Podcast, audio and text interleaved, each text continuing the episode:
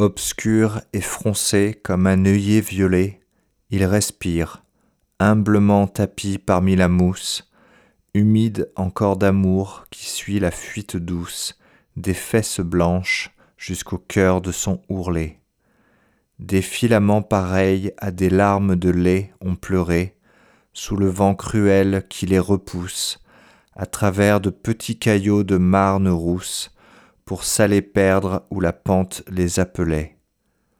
Mon rêve s'aboucha souvent à sa ventouse, mon âme du coït matériel jalouse en fit son larmier fauve et son nid de sanglots.